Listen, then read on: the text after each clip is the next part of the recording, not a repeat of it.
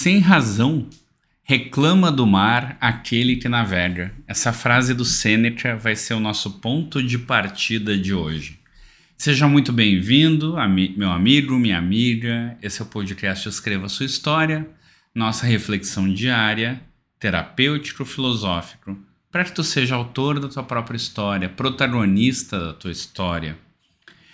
E aí, o que, que quer dizer essa frase? O Sêneca foi extremamente lírico nessa frase, uma frase bonita e que a gente não para para pensar, porque tu pensa assim à primeira vista, ah, mas quer dizer, o cara pode reclamar porque tá ruim, porque não tem peixe ou porque o mar tá bravo. Mas aí vem aquela questão: se o cara, se a pessoa que navega escolheu navegar naquele mar, por que, que ela reclama do mar? Ela sabe que o mar é bravo em alguns momentos, vai dar enjoo em outros, vai ter peixe no outro, não vai ter peixe no outro.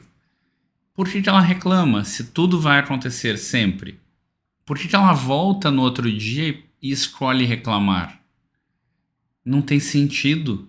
É só não voltar.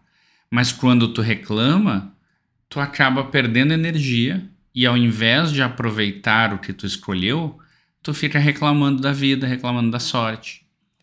E isso é uma analogia muito bonita para o nosso dia a dia.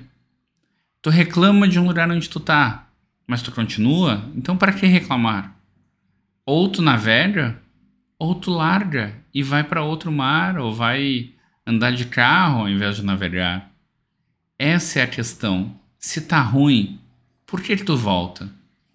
Se tá ruim, por que tu não muda? E a gente esquece de fazer essas analogias e entender que uma frase bonita de um pensador não é uma frase bonita, é algo muito bem pensado. É algo que está sintetizando uma estrutura de pensamento que teve muita, muita análise em cima e que persiste por anos a fio. Aliás, Sêneca é mais de dois mil anos, é da Grécia Antiga e se não persistir, só persiste porque tem sentido e é uma coisa que todo mundo passa.